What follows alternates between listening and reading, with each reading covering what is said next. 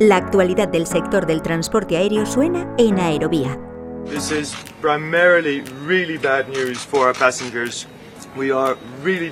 Esto es principalmente una mala noticia para nuestros pasajeros, explicaba Van der Beef. Estamos devastados. Este se suponía que iba a ser el verano en el que todo el mundo quería volver a viajar. Esta es realmente una mala noticia y es una mala noticia también para la compañía porque muchos de los empleados no querían ir a la huelga. Lo que quieren es cuidar a nuestros clientes. Hemos tenido la peor pandemia de nuestras vidas, esperemos.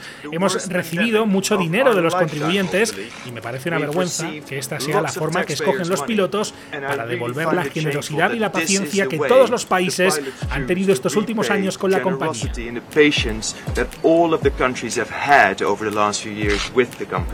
¿Quieres escuchar este reportaje completo? Descarga ya el último capítulo de Aerovía.